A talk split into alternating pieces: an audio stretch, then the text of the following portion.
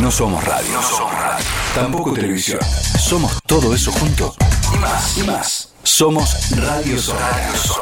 La radio más escuchada de Internet.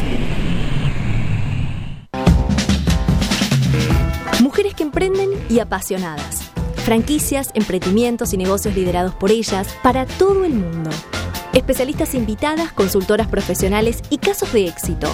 Este es el programa hecho por todas las mujeres que crecen. Para todos.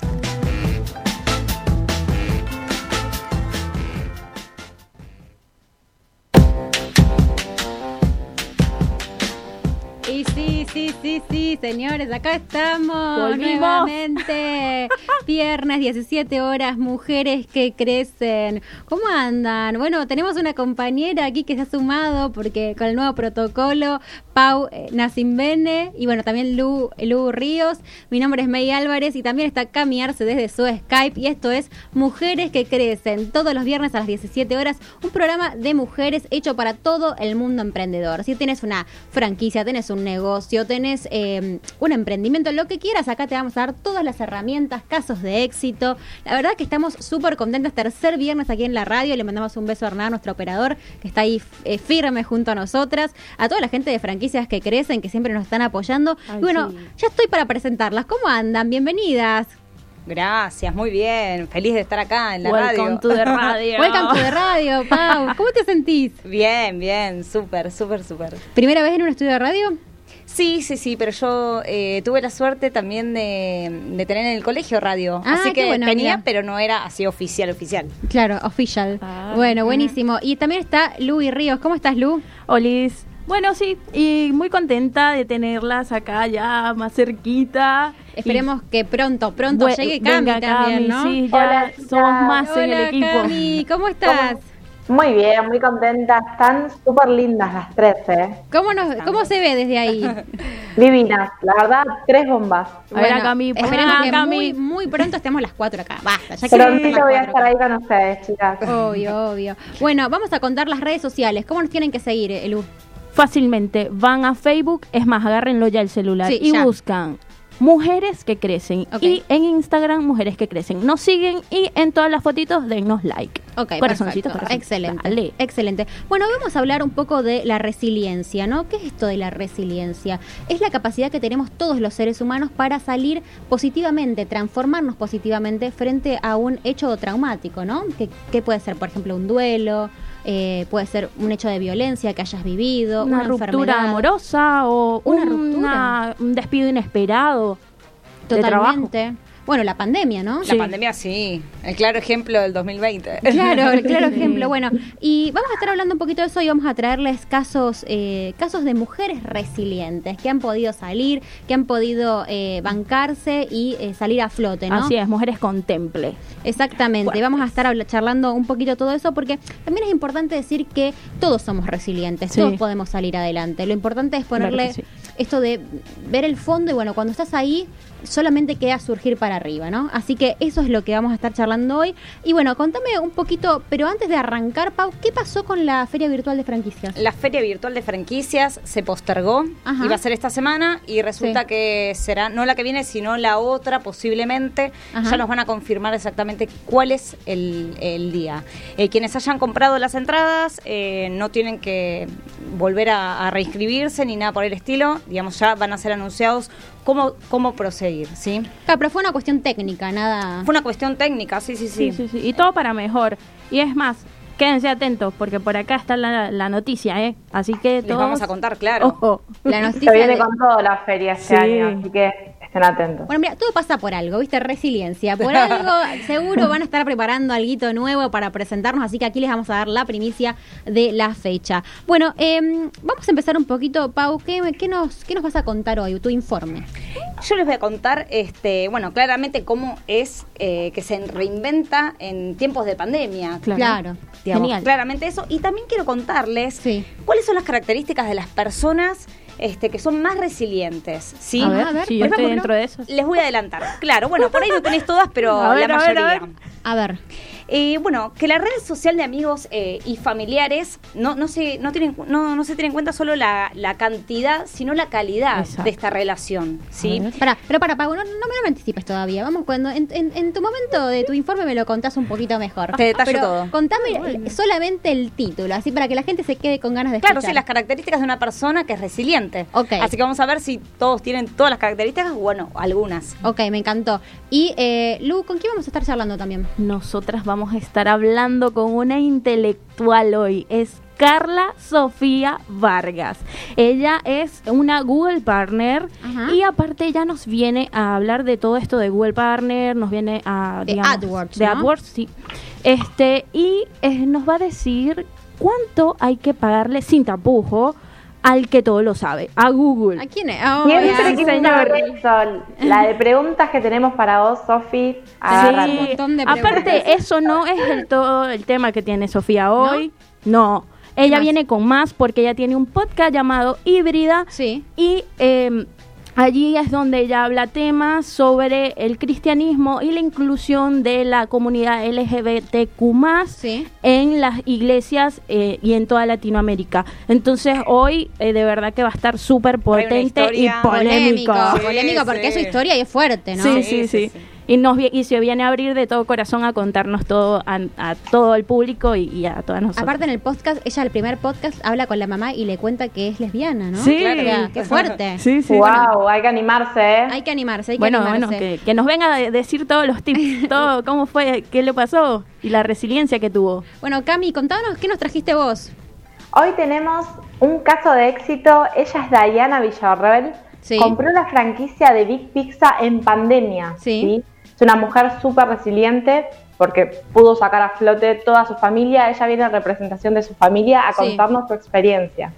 Claro, que bueno, está buenísimo porque en pandemia también es difícil y bueno, una franquicia de pizzas me dijiste, ¿no? De pizzas y empanadas, sí, Ay, qué franquicias Big rico esta Pizza. hora. Cami Siempre siempre nos trae. Cami siempre nos trae estas cosas de la comida que uno dice, Dios mío, Dios mío. Bueno, eh, ¿qué les parece si ya nos vamos al primer corte del día y nos vamos con eh, la Joaquí, noventas, y ya volvemos? Yeah. Se nace no se hace pa, you know? Huh. I'm the fucking queen, gangsta shit. Lloro cuando escribo, jugando en mix, bro, fumando stinko, tumbándome ficho, tumbándote el piso, agarre ese culo, mijo, mírenme volví a la competición, maldita vida, mi pie ya ni caminan, aunque con fe muestre siempre al ajo aquí arriba, donde están mis amigas, garganta mi la pisa fila, para que la pista siga rato y te parte a la mitad, en tu primo, el rap y el hip hop real, siempre lo hago primordial, ya me siento inmortal, digo tránsito de track, en mi ámbito practico el micro, sé lo que transmito, no hay mitos en mi portal. Oh, bitch, they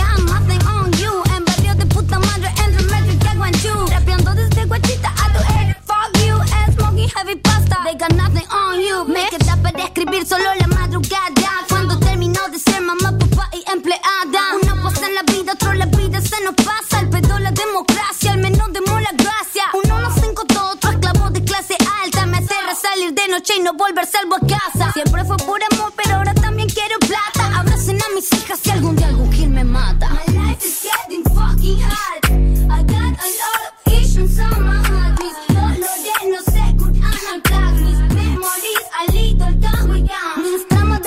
infancia me tenta que mi adultez debe ser porque quiero empezar de cero otra vez. No pregunto si quieres, le pregunto si querés. Venite conmigo pa' que te baje la estrella.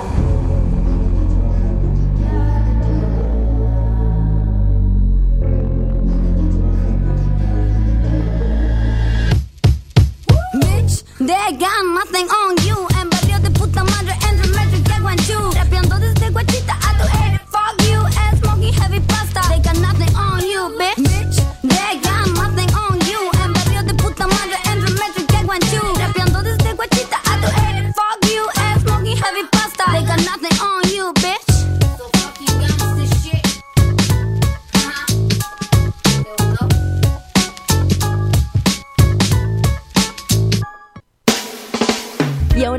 Profesionales te cuentan todo lo que tenés que saber para mejorar en el mundo de los emprendimientos. Exactamente, todo lo que tenés que saber lo sabe Pau, porque nos trajo un informe súper completo sobre cómo nos reinventamos en la pandemia. Pau, contanos. Sí, así es, chicas. Hace un tiempo Darwin de, comentaba en el origen de las especies que Sí. las especies que sobreviven no son las, ni las más fuertes, ni las más inteligentes, ni las más rápidas, sino que son las que se adaptan mejor al cambio. ¿Sí? Claro. Estas palabras que fueron pronunciadas hace muchísimos años. Muchísimos. este, y en contextos, digamos, tan distintos a los que estamos hoy. Y casi, digamos, podría ser una profecía de para nuestro tiempo, para nuestros trabajos. Hoy en, hoy que en día la salud y la economía, digamos, está tan volcada en tiempos de pandemia. Así que bueno, vamos a tenernos en cuenta eh, más seguido, ¿sí? Total. Tanto los profesionales independientes como los emprendedores y los pequeños comerciantes, salvo algunas excepciones, Sí. se encuentran profundamente perjudicados. Totalmente. El coronavirus nos obligó a todos a reinventarnos sin importar el rubro, sin importar este, la edad, digamos, No, a no, todos. todo, a todos Adaptarnos a todo. Totalmente. Entonces, igual a pesar de todo, digamos, la inventiva de los argentinos, reconocida en todo el mundo, en Ah, tiempos eso de crisis, es verdad. Nosotros los argentinos nos dicen, ustedes son creativos, te armás con el cable, cualquier Claro. cosa, ¿viste? Lo, lo- lo atamos con alambre, como decimos acá, ¿no? Así es, sí, sí. Bueno, hoy tenemos más facilidades con la tecnología, Sí. eh, entonces venimos potenciando esta imaginación y el arte de adaptarnos a este nuevo este, entorno, ¿no? Sí. A Sí. pesar de este desafío que es reinventarse y salir Sí. de nuestra zona de confort, toda crisis se puede transformar en oportunidad. Apa. Claro que sí. Claramente es así. El famoso no hay mal que por bien no venga, ¿no? Obvio, Totalmente, Cami. Cami. Sí, sí, muchas veces no estamos viendo las posibilidades por estar tan metidos en la vorágine diaria. Este, pero las posibilidades o las oportunidades las tenemos enfrente este, de nuestra Siempre. cara. Claro que sí, sí, yo siempre pienso eso, que las oportunidades siempre están y uno lo que siempre tiene es que estar atento, atento a la jugada. Obvio. Exactamente, esa, Y, atenta o sea, a la jugada. re- reinventarse también es, es sinónimo de, de buena salud mental. O sea, de estar siempre sano con uno mismo y estar activo, pensando en cosas nuevas. Yo creo que va de la mano Bueno, con ahí eso. ya me estás diciendo algunas de las características. Ahora, Muy bien, hablemos mira, de mira, eso. mira, mira. ¿cuáles son- Adelante. Ahora sí, las características de las personas resilientes. Bueno, ¿Cuáles les voy a decir algunas de las características. Eh, bueno, como les decía, la red social de amigos y de familiares que tiene que ver más que nada con la calidad de esta Apoyarse relación. en ellos, ¿no? Sí, sí, sí, totalmente. Eh, un mundo interior creativo. Ajá. ¿sí? Las personas Nada. resilientes somos creativas. Claro, sí. Somos, ¿viste? Ya, Sí, ya sí, se sí, incorporó ella. Sí, sí, sí, somos creativas. Yo voy apuntando, Bien, chicas, ¿qué a más? Apúntelo más. Adaptación al cambio. Bueno, Claro. claramente es esto. Rápidamente, claro. Inteligencia emocional, es decir, que una persona resiliente no tapa esta realidad emocional, sino que la integra a su vida. Ok. ¿sí? Miran al futuro, digamos, eh, se mantienen siempre con nuevos objetivos. Como activos. ¿no? Claro, Sí. sí, sí, sí. Nuevos horizontes. Que los- Pierden poco tiempo en quejarse. Ah, Ojo con esta. Así que queja. dejen de quejarse. Yo creo que esa Basta de quejarnos, basta con la queja. buen. Bien, Pau. Y después son- les cuento sí. el resto de las características. Ah, Me bueno. faltan cinco Ah, más, no, así no, que no, no, se no. las pierdan. Entonces, todas estas son las características, Pau, que una persona que se considera resiliente, eh, bueno, vas a encontrar, ¿no? Todas estas Sí, características. sí, sí. Así es. Bueno, chicas, para este año, para lo que viene, digamos, van a haber muchos cambios en la forma de comunicarnos, de saludarnos. Ya hubo muchos cambios. Ya, bueno, Más, pero- por claro. favor. Sí, sí, sí, es que sí, digamos, ya, ya, ya cambió la cosa. Sí, ya está. Este, de visitarnos, de trabajar, bueno, claramente este año lo vimos. Sí. Entonces hay que volver a, modern- a movernos, a reeducarnos como sociedad, Sí. ¿sí? adaptándonos a este nuevo entorno. Sí. Que no es ni mejor ni peor, pero es lo que tenemos. Es lo que hay. Así que bueno, a convivir con las nue- nuevas reglas, chicas. Genial. Que necesitamos para sobrevivir. Sí, hoy acuerdo. parece que pasamos de, de cuarentena a aislamiento, ¿no? A distanciamiento, perdón. Sí, no a sé distanciamiento obligatorio. En cualquier momento van a estar las... Así que bueno, tendremos una nueva realidad, ¿no? Un Tenemos pasito más. Lo importante, Qué chicas, es las 10 adaptarse. características, ¿no? ¿Cómo? Todas Sí. Qué lindo sería poder tener las 10 características de resiliencia todas juntas. Y no, sí. intentarlo, por lo menos. Decir, Sí. bueno, me quejo mucho, bueno, empecemos a aflojar un poquito. Y si no tenés algunas, bueno, empezarlas a tomar en cuenta y bueno, a tomarlas, a ponerlas en práctica. Yo creo que aunque a uno le cueste, bueno, poner en práctica de vez en cuando, ¿viste? Bueno, y para poner en práctica, vamos a presentarla a ella nuestro caso de éxito del día, pero la presentamos de esta manera. Porque el secreto de los negocios radica en la fuerza femenina. Conozcamos el caso de éxito de hoy.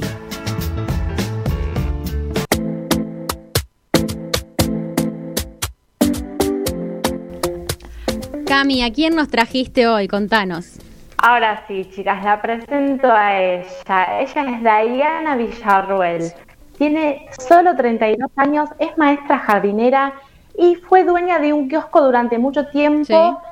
Hasta que junto a su familia decidieron invertir en una franquicia, en la franquicia de Big Pizza. Y en pandemia, dato no menor, una familia muy resiliente y muy valiente. Hola Dai, ¿cómo estás? Hola chicas, ¿cómo andan? Buenas tardes. Qué lindo Bienvenida. verte, Dai. Un gusto tenerte. Igualmente.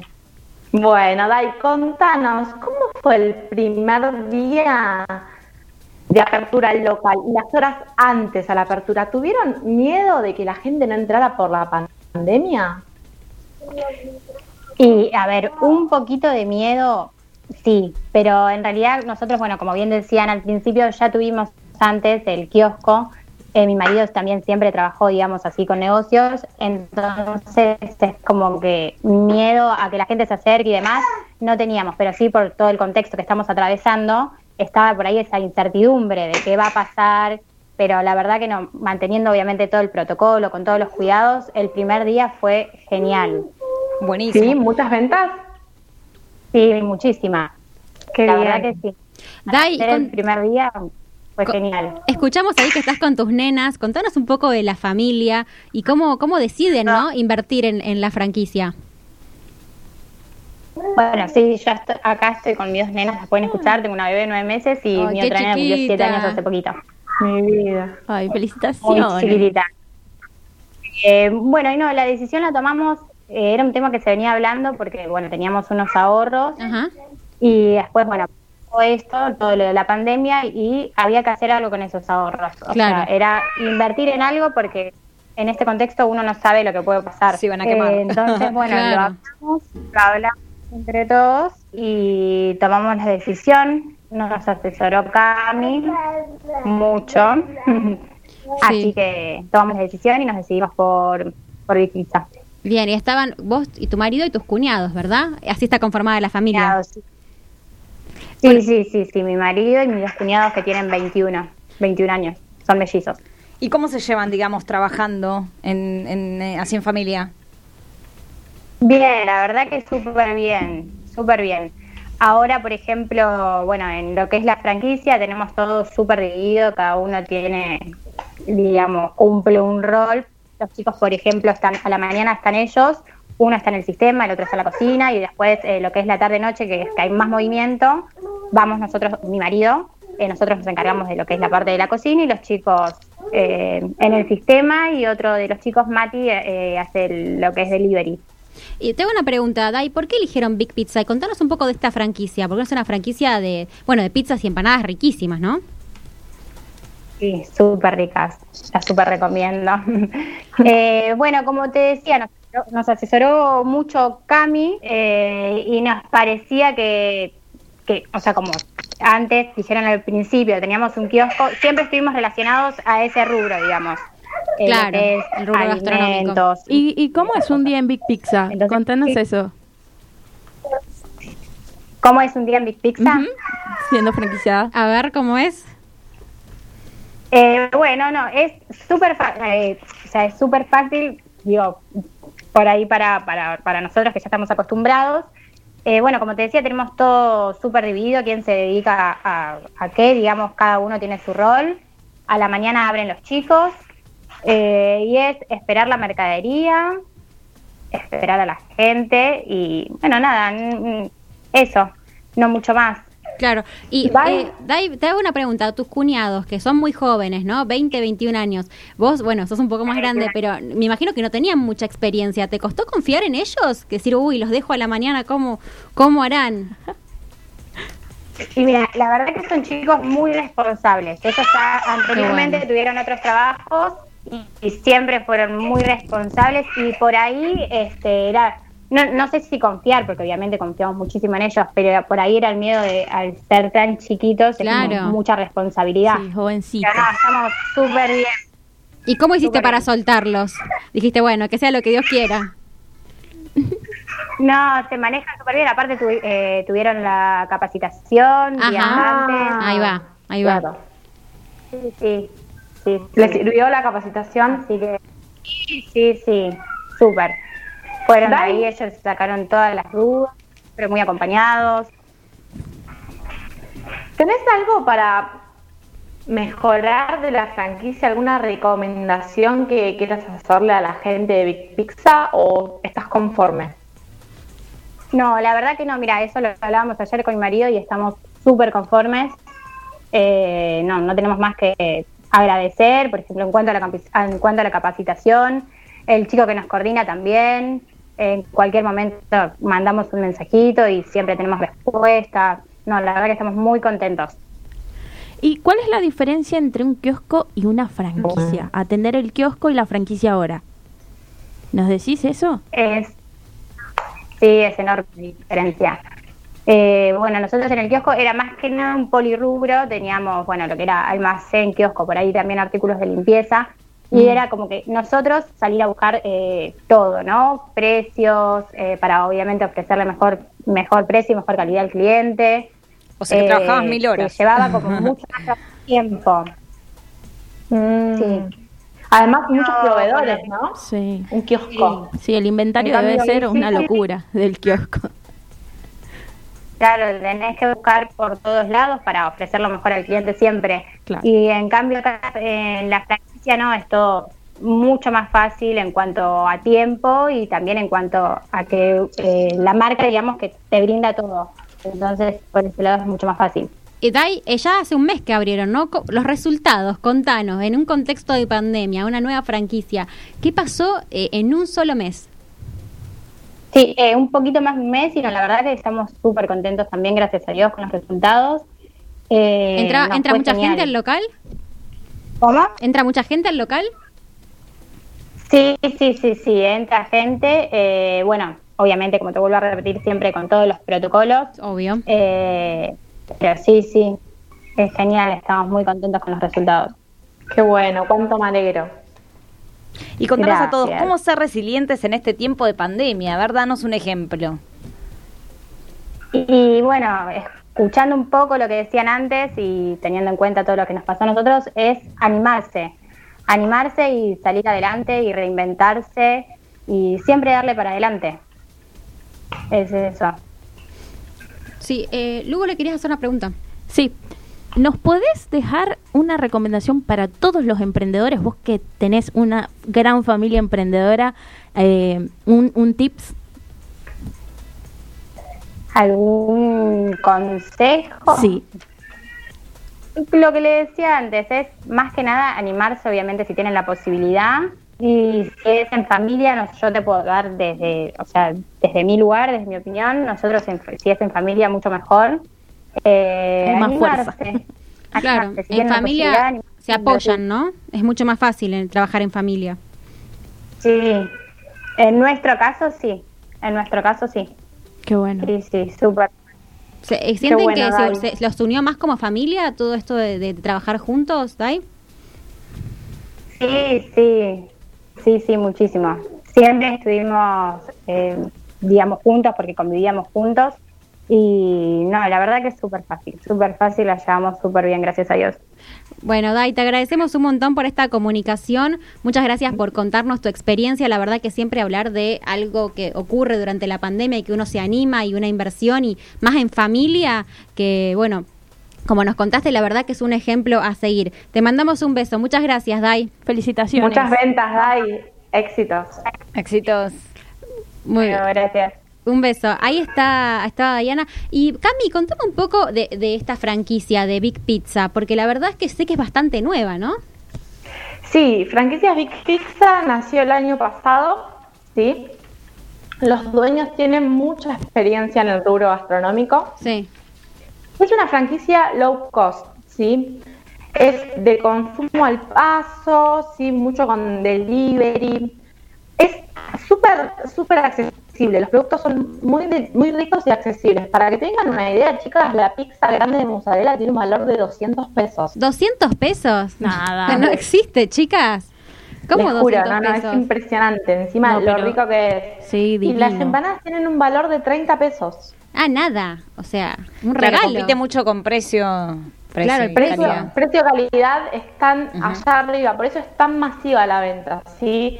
Siempre hay fila atrás de la caja. Y eh, Cami, esto comenzó solamente hace un año, me estabas diciendo, la franquicia. Sí, y ya contamos con 10 locales y 5 por aperturar. Es impresionante lo que creció esta franquicia en pandemia. ¿Y por qué crees que creció tanto en esta pandemia? O sea, ¿qué tiene de característica? Y es una de las franquicias más ac- accesibles con las cuales contamos hoy en franquicias que crecen. Y además esto que te digo, del acompañamiento, bueno, ahí teníamos un testimonio directo. Claro. El acompañamiento es súper, súper, es fácil de manejar.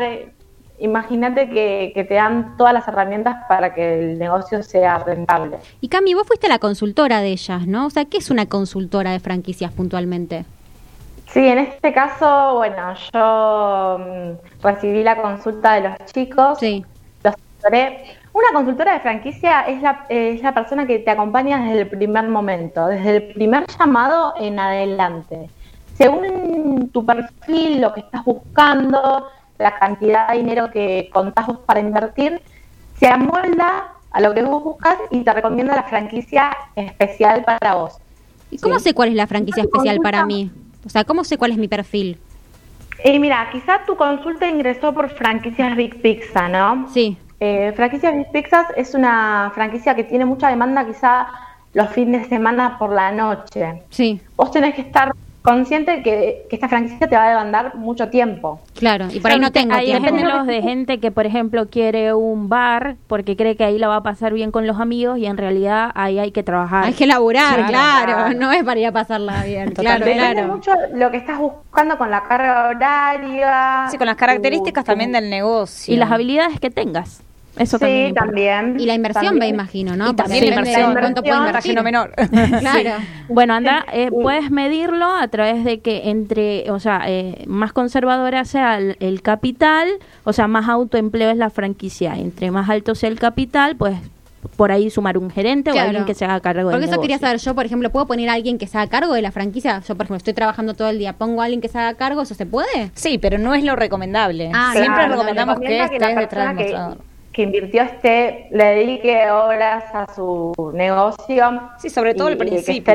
ma- el mayor tiempo posible, así las cosas salen mejor, ¿no? Claro, el una vez que vos este, que la con la compra de la franquicia, Sí. una vez que vos despejaste todas las dudas, la consultora de franquicias, que soy yo en este caso de DAI, le presenté a los franquiciantes, que son los dueños de la marca, Sí. que van a relación estrecha constantemente, y también te ayuda eh, una consultora en la búsqueda del local. Ok. ¿sí?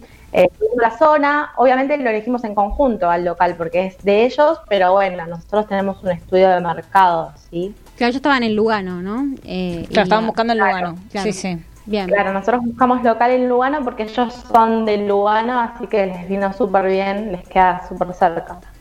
Ok, bueno, buenísimo, Cami. La verdad, eh, súper, súper completo esto, este caso de éxito del día. Bueno, ya tuvimos Pirca, ahora tenemos Big Pizza y todo, cómo la Y gente se vienen más. sigue, se sigue reinventando, ¿no? Es Sí, tenemos impresionante. muchos casos, por suerte, para contarles. Muchos casos de Muchas- mujeres, ¿no? Muchas mujeres valientes.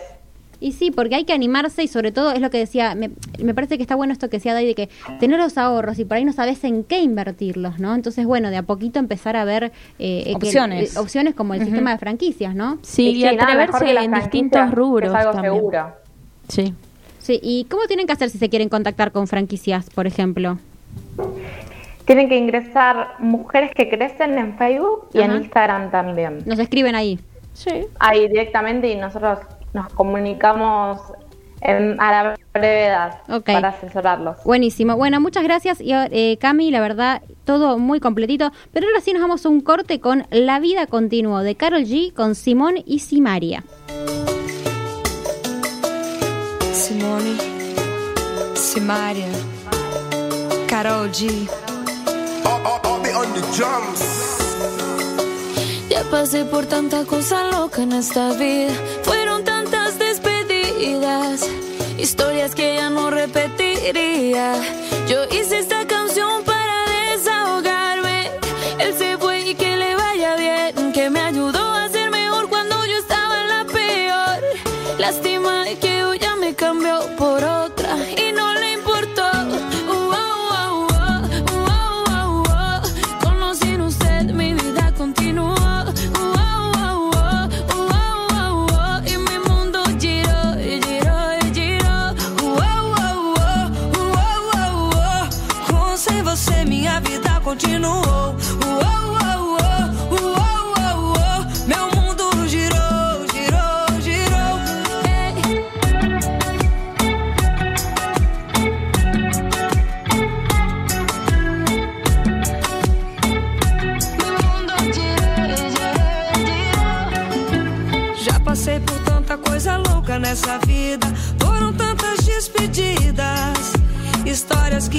já são antigas.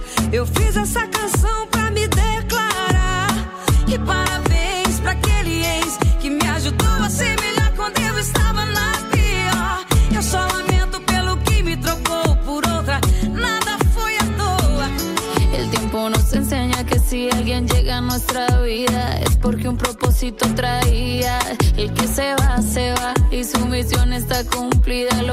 se conserva y lo malo se olvida.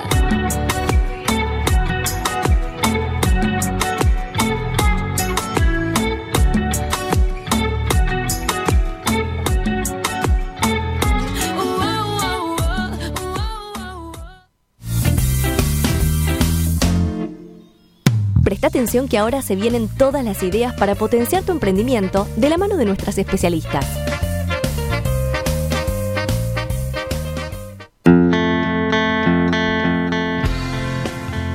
Bien, tercer bloque, mujeres que crecen. ¿Quién es nuestra especialista del día? ¿Quién nos va a hablar de Google ¡Ah! AdWords? ¡No me aguanto la alegría! Ella ¿Quién es, es? Carla Sofía Vargas, conocida popularmente en las redes sociales como La Mechuda. Wow. Ella es dueña de su propia consultora de marketing de prospección de clientes. Apa. Es una grosa, como se dice en criollo argentino, en AdWords.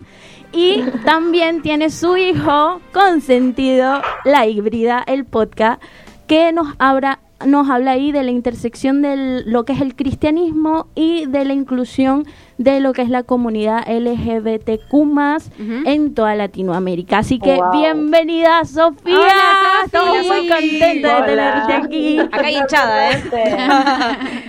Qué linda bienvenida. Muchas gracias. Te queremos, ¿Cómo Sofi. están? Eh, Muchas muy gracias. bien. Bueno, Sofi, te vamos a poner aquí un poco de orden, acá sí, el pedo, porque este, vamos a empezar hablando de AdWords, ¿sí? Y después Dale, nos vas a contar tu historia de vida para motivarnos a todos y inspirarnos. ¿Dale? Dale. Bueno, Dale, primero eh, con los negocios. Primero con el business. Contanos eso de qué es AdWords, porque unos tocamos de oído y otros ni siquiera sabemos qué es. Bueno, la verdad es que yo lo resumo con que lo que es Google Ads, AdWords, eh, la plataforma de publicidad de Google, es la herramienta fundamental si hoy en día querés prospectar, si hoy en día querés tener clientes, generar ventas, generar contactos. Y bueno, si nos vamos a lo técnico, es básicamente entrar en el buscador, si vas a google.com.com AR y metes cualquier palabra clave, lo que estés buscando y los primeros resultados, ahí es, eso es Google Ads. Es generar una estrategia, toda una campaña para aparecer en los primeros resultados de la plataforma. ¿Y qué es un Google Partner, Sofi? O sea, ¿vos serías como una un- sería como un ayudante para esto? ¿Sos socia de Google? Contanos la posta. Si vieras todo, todo el dinero. no. eh, Google Partner es, es alguien que está certificado por Google, eh, tanto de forma técnica como que tiene avales en cuanto a, a resultados, eh, y que eso te permite a vos tener el, entre comillas, el derecho de decir que podés manejar una campaña de Ujú. otras personas. Es decir, para ser un Google Partner tuviste que haber pasado por exámenes y también haberles demostrado que podés generarle resultados a las personas que quieren iniciar eh, Wow. en este mundo. Tenés que hacer un examen con Google, te la regalo. Te la regalo. Y ¿Cómo lo demostrar? Bueno, básicamente pues, vos entrar, ellos tienen obviamente acceso a lo que vos haces a tus campañas y tenés que haber llegado a un nivel eh, Claro. de, de- sí, de performance, de resultado que ellos consideran que está bueno. Sí. Y si yo te, te quiero contratar, o sea, ¿qué es lo que me pedís aparte de obviamente mi tarjeta de crédito y que te pague honorarios? Mira, bueno, la verdad es que ni siquiera en Argentina ni siquiera la tarjeta es tan necesaria porque puedes pagar de otra forma, pero ponerle que Ah, eh, la ver- necesito conocer tu negocio. Siempre es bueno y cuando ustedes inicien en, en lo que es la publicidad digital con Google, quien les vaya a ayudar con esto, lo primero que tiene que hacer obviamente es que ustedes le den toda la información sobre su objetivo, es decir, quién soy yo como empresa y qué es lo que quiero conseguir con esta estrategia. ¿Quiero conseguir ventas o lo que quiero es conseguir contactos? Claro, el objetivo. Una venta? Sí, a qué zonas me quiero enfocar, qué palabras son las que quiero, qué otras no son las que no quiero aparecer, porque también es importante pensar en qué búsquedas son irrelevantes para vos. no es nada fácil. no, debe ser todo un laburazo, ¿no? La verdad es que a mí me gusta porque creo que eh, es una linda combinación entre creatividad y datos. Datos generas a montón. O sea, lo bueno de lo que son la comunicación digital es que tenés datos para todo no es lo mismo decir voy a hacer una valla y no sé cuántas personas vieron la valla, no sé cuánta gente pasó por ahí y me llamó, a menos que yo les pregunte cuando me llamen, pero con lo que es la, publicidad digital puedo saber cuántos vieron mi anuncio, cuántos le dieron clic, cuántos... Claro, es como lo que hablábamos un poco con Instagram la semana pasada con... Con Connie. con Connie, ¿no? O sea, esto es otra, otra forma de métricas, ¿no? Sí. Y lo interesante, lo interesante de Google eh, es que es gente todavía, obviamente son estrategias distintas, lo que es un inbound, que es redes sociales, con un outbound, que es motores de búsqueda. La estrategia es diferente, al fin y al cabo la búsqueda, lo que se espera es lo mismo, pero lo interesante de Google es que gente que ya está en un punto del embudo de, de conversión ya más, ya al final, porque hay gente que está buscando activamente tu negocio no es lo mismo que estás en, una red social viendo un anuncio que es relevante para vos y por eso están estas herramientas, pero no es lo mismo a eso a que yo estoy buscando directamente este servicio. Y, ¿y los servicios de, de, Google Partners son costosos? ¿Cómo hago? ¿Cómo haces para, para presupuestarlos? La verdad es que depende mucho del rubro. Hay rubros que tienen un precio más elevado que otros, pero eso va en dependencia de la competencia. ¿Qué tanta gente ah. quiere esa palabra clave? De hecho, las palabras que, utiliza Google es puja, o sea, como una subasta. Voy a subastar una palabra. Y esa es la, palabra que utilizan, porque en independencia, en cuanto haya gente más interesada en esa palabra, las subastas van subiendo. Entonces, la verdad es que el rubro depende. Eh, hay rubros que no hay tanta competencia y lo cual lo hace una gran oportunidad para muchos Claro, cuando es único, es algo diferente. Exacto, es una buena oportunidad. Eh, y sí, hay, hay, hay, rubros que hay, son muy competitivos. Como por ejemplo. A ver, lo que se me viene ahora, por ejemplo, es muy competitivo un servicio como los abogados. Ah. Un abogado, si vos querés, si vos sos un abogado y querés poner tus servicios en los primeros lugares de Google, es, es caro, no es tan caro como otros, ¿verdad? Otros medios de, de publicidad, pero es caro eh, porque los abogados saben de que si alguien está buscando en Google el servicio de abogacía es porque lo va a adquirir. Probablemente ya esté listo para, para llamar y adquirirlo. Y se tiene que invertir mucho para estar en estos... Exacto. Se tiene que invertir mucho para estar en estos primeros cuatro puestos del Google. Decinos la verdad, ¿eh? Es lo que te digo, sí, depende, depende mucho. La verdad es que lo bueno de estas plataformas es que no necesitas el gran presupuesto, por lo menos para iniciar. Claro. No te digo, no te digo comenzar en la primera posición porque primero justamente se paga un Google Partner para optimizar tus campañas y poder ir mejorando tu posicionamiento a lo largo del tiempo. Obviamente si no hay mucha competencia, eh, tu servicio único, tu producto único, probablemente estés mucho más rápido en los primeros lugares. Eh, pero lo bueno de estas plataformas es que si vos tenés un presupuesto acotado, podés ir por lo menos comenzando a aparecer en las escalando y vas escalando tal vez en una posición 5 o 6 y vas viendo y no es tan costoso. Aparte, lo bueno de Google es que vos pagas por presupuesto diario.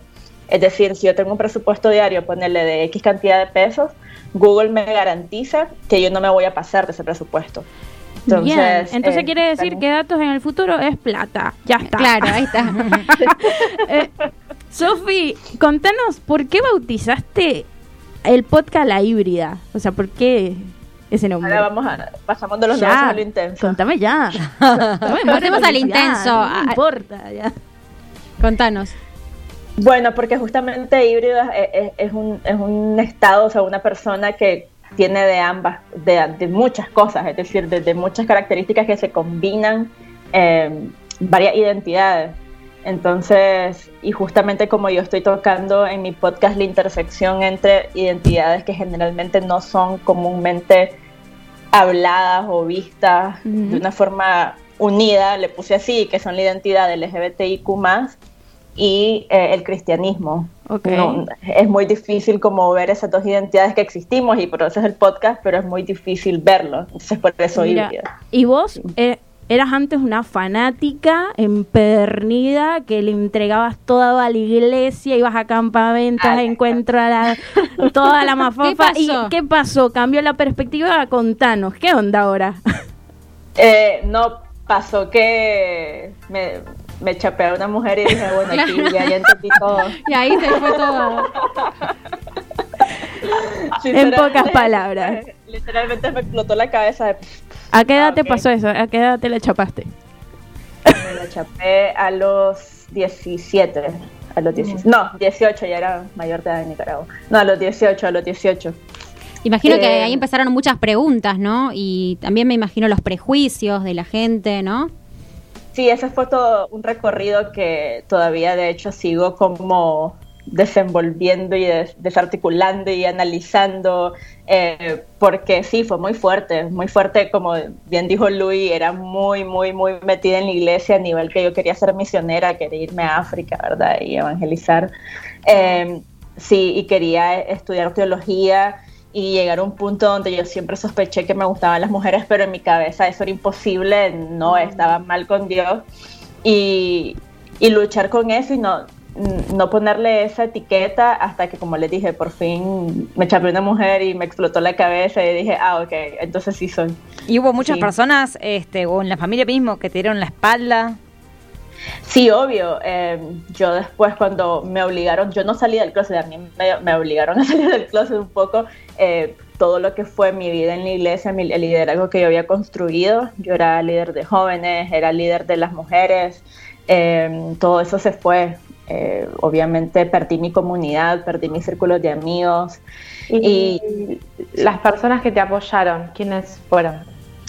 la verdad es que yo viví mucho ese, primer año, esa transición en la que sale a la luz, sale a la luz mi sexualidad y esa transición de, yo por fin aceptarlo, ese año en el que estuve entre yo todavía pensaba que podía cambiar, fue difícil porque lo viví muy sola, porque no es como que lo compartía con alguien.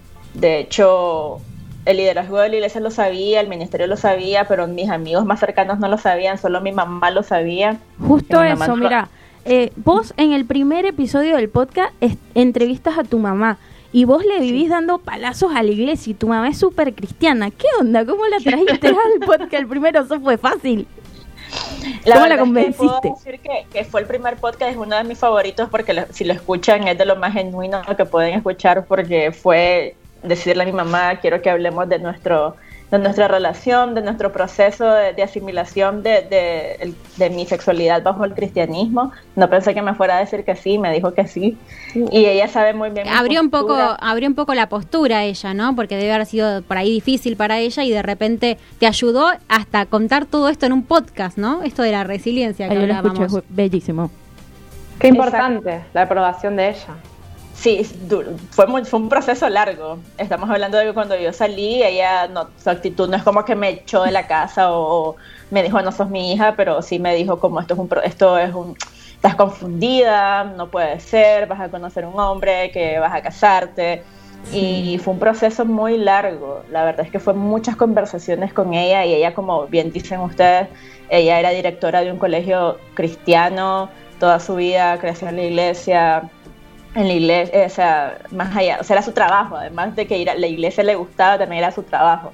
Entonces tener una hija que se identificara como lesbiana sí, claramente era muy difícil, pero como pueden escuchar en el podcast, sí, la relación ha mejorado un montón, sanó, eh, se recuperó mucho la relación a medida que ella fue entendiendo que no es pecado, porque lo que yo pienso es que no es pecado. No lo pienso, lo sé, lo creo. Y eso es lo que en mi podcast y en las otras plataformas que tengo es lo que quiero transmitir. Eh, Sofía, ¿alguien de la iglesia se acercó a hablar con vos? O digo, después de que pues, publicaste el podcast, ¿cómo tuviste alguna repercusión en ese sentido? Sí, no. Eh, de mi iglesia como tal, sí la tuve, pero la avalancha que se me vinieron fue básicamente toda la iglesia latinoamericana porque tuvo un alcance bastante amplio y tenía Wow. gente desde México para abajo escribiéndome. ¿Pero te apoyaron o no? ¿O estaban en contra? No, obviamente en contra. Uh. Eh, la, la mayoría. ¿Y cómo fue Pero ese lo que- momento? lo- lo- ¿Cómo, perdón? ¿Cómo fue ese momento? Me imagino un montón de gente atacándote, digo. Fue es duro, fue duro hasta el nivel de que me tuve que tomar el año pasado un tiempo para, para sanarme y, y recuperarme y tomar fuerza, sobre todo le digo como tomar fuerza para seguir con el proyecto porque eh, lastimosamente en estos temas deshumanizamos a las personas, tanto el- la iglesia cristiana deshumaniza a la comunidad LGBTIQ que no le ponen una cara, sino que solamente dicen los otros. Los otros le dicen. ¡Qué favor. horror! Eh, y también en la y también en la comunidad LGBTIQ como hay tanto dolor y tantas heridas abiertas obviamente también hay una actitud de rechazo hacia la iglesia entonces ha sido ha sido interesante manejar ambas posiciones y poder tener una posición de, de empatía y de gracia y de eh, respeto hacia el, hacia el otro, la otra postura. Cuando yo digo el otro es la otra postura. Entonces ha sido interesante, obviamente difícil, pero a mí lo que me anima es que sigo recibiendo mensajes de, de muchas personas en Latinoamérica de decirme gracias por hablar de esto, porque a mí me pasa, yo todavía estoy luchando con mi sexualidad o, Wow, qué tu- fuerte. o tuve este trauma con la iglesia o pensé que era pensé que estaba sola o solo, pensé que solo a mí me había pasado y eso lo recibo mucho. Y te da muchas fuerzas para seguir también, ¿no? Defendiendo la comunidad. Sí, totalmente. Entonces, e- el hecho es el, es el foco. Si soy sincera, yo comencé mucho mi proyecto con mucho resentimiento de esto es lo que me hizo la iglesia, voy a batallar con esto. Ahora mi foco es eh, poder ayudar a las personas de una forma más positiva de esto es lo que nos pasó, no debería de pasar, es horrible que nos haya pasado, pero ¿qué vamos a hacer al respecto? ¿Cómo podemos crecer con esto? ¿Cómo podemos convivir con esto? ¿Y cómo podemos ayudar a otros y otras y otras que están pasando por eso? Sí, totalmente. Una historia eh, fuerte. Aparte hablábamos de resiliencia. Recién hablabas de este momento cuando sentiste que tuviste que dejar un momento. O sea, ¿cómo, cómo, cómo, cómo saliste adelante? ¿no? Porque ahí estábamos hablando de resiliencia. Tuviste un grupo de contención de amigos nuevo, pensabas en proyectos nuevos, te sumaste, no, digo, acá sabemos que tenés un grupo de amigas que te, te apoyan, que vos trabajás en franquicias que crecen. Me imagino que también ellas te, te, te apoyaste en ellas. La verdad es que eh, puedo decir, y justamente hoy sale un episodio de mi podcast que es justamente del, Wow. trau- del trauma y la recuperación. Ajá. Hoy justamente hoy. del trauma y la recuperación. Tenemos que decirnos Eh, dónde te podemos escuchar. Sí, me pueden escuchar en Spotify y en iTunes eh, como híbrida la mechuda. Y hoy justamente voy a hablar de eso, de cómo lo peor que puedes hacer, cada quien tiene su contexto, obvio, Sí, sí. pero lo peor que puedes hacer es vivir esto sola y sola. No podés, tenés que tener ya sea una contención emocional, en, aunque sea alguien de confianza, aunque sea una persona con la que puedas hablar. Lo que y recién del vínculo, ¿no? De la calidad Sí, de este vínculo. Exactamente, por lo menos una persona que pueda ser vos misma y, y- y que esa persona te pueda ayudar a crecer y a, sa- y a- y a recuperarte. Y también hablábamos de, de la ayuda profesional, no descartar la importancia de una ayuda profesional psicológica que te pueda acompañar para poder eh, tener las herramientas necesarias ante cualquier trauma que hayas vivido, cualquier eh, situación que te haya causado desesperanza. Entonces, definitivamente a mí lo que me ayudó fue conocer personas que hayan pasado exactamente por lo que yo, lo que yo pasé, muchas personas LGBTIQ que se todavía, a pesar del dolor que nos causó la iglesia, se denominan cristianas porque saben que lo que fue Jesús no es nada que ver con lo que estamos viviendo hoy en día. Así que sí, totalmente, eso fue lo que me ayudó. No, y aparte está bueno esto de la resiliencia, de poder contar a otros lo que a uno le pasó. Eso es una de las características de las personas resilientes, que pueden hablarlo, contárselo a otros y que esos otros se sientan identificados y también puedan salir adelante de su trauma, ¿no? Lo que vos decías. Sí, incluso buscar la ayuda, no solamente Sí. contarlo, sino, bueno, necesito esta ayuda, ayúdame, aconsejame, Yo acompañame. también pienso que a veces, o sea, sanarse a uno mismo no es como que es una cosa solo de uno y para uno, sino también es sanarse es no herir a los otros. A los otros que son es la gente que te banca, que te quiere, que te ven y te ven hasta cuando te ven mal, sufren también los, eh, tu red. Pero, por ejemplo, eso que hablaste de luz de la herida, eh, vos con tu mamá, por ejemplo, ¿sentías que la estabas hiriendo, eh, Sofi, o cómo manejaste eso? Porque me imagino que para ella habrá sido duro, pero para vos también era duro. Por supuesto, yo por mucho tiempo lo que resentí fue que el foco sea lo que ella vivió, lo que ella sufrió, tomando en cuenta que mi sexualidad no tenía nada que ver con ella. O sea, yo entendía que el punto era como, yo soy tu madre, pero lo que yo estaba pasando y el dolor que estaba pasando no tenía absolutamente nada que ver con ella. Entonces, por más que yo intenté, eh, porque mucho tiempo caía, aunque yo ya era abiertamente lesbiana, en los, en, en los círculos que ella se manejaba, caía mi sexualidad por, entre comillas, respeto a ella y para que ella pudiera tener su proceso. La verdad es que eh, era algo mío, era muy personal. Claro. Que yo, que yo tenía que lidiar con eso y, por muy que mucho que la amara, era, eh, eh, y ella estaba mal, la verdad es que estaba mal, y yo tenía que lidiar con ese equilibrio de cómo protejo a mi madre, pero al final me tengo que proteger a mí primero y, recuperarme yo misma.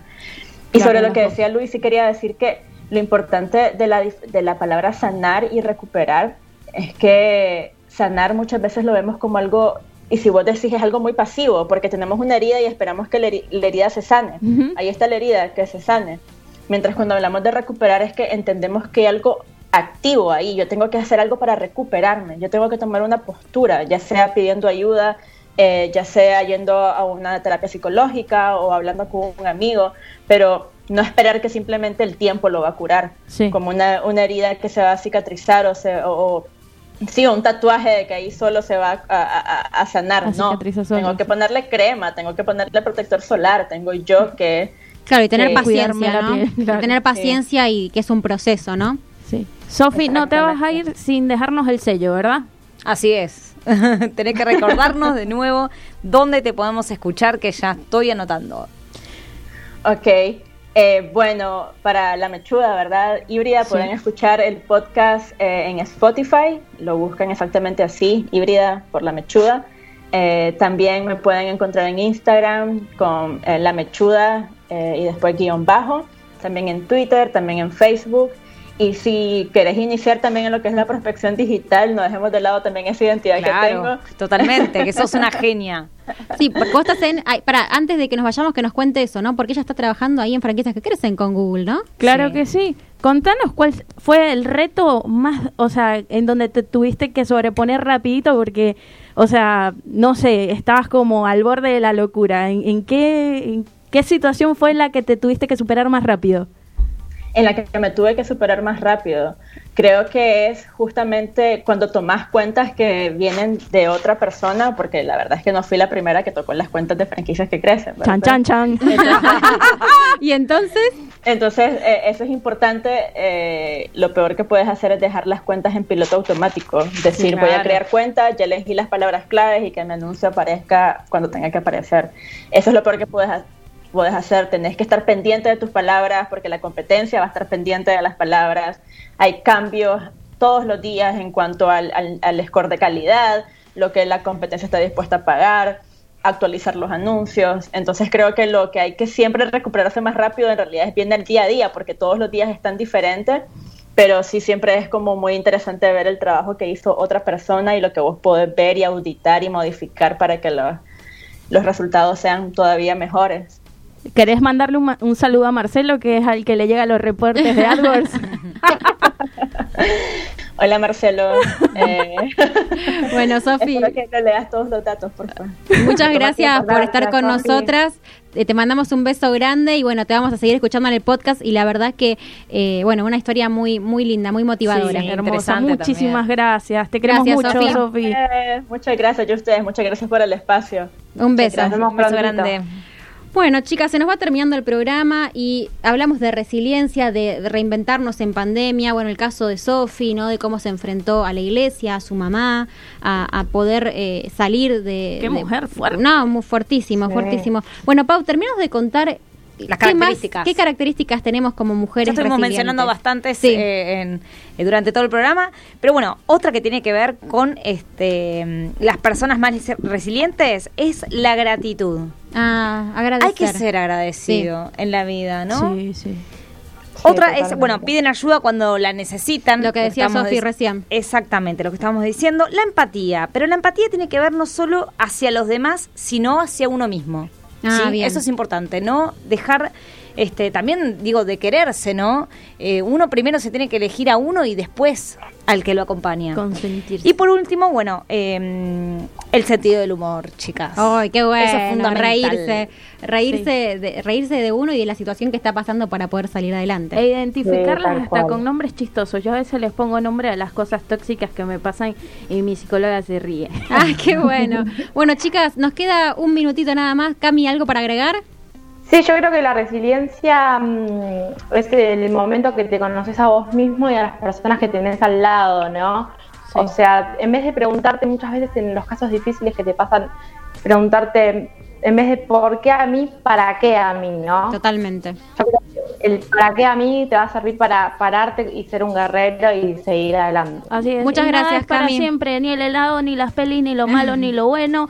Y así que seamos felices, soltemos. So- completamente. Nos tenemos que ir porque nos quedamos sin tiempo, como siempre. Nos reencontramos. Gracias, chicas, por estar acá. Gracias, Pau. Gracias, Gracias. Lu. Gracias, Cami. Gracias a todos los oyentes. Eso, que nos acompañan, a la gente de franquicias que crecen. Nos encontramos el viernes que viene aquí por Radio Sónica. Chau.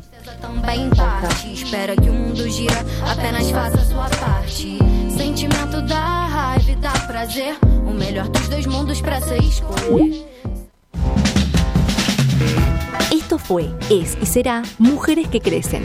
Te esperamos en nuestras redes sociales y todos los viernes a las 17 horas por Radio Sónica.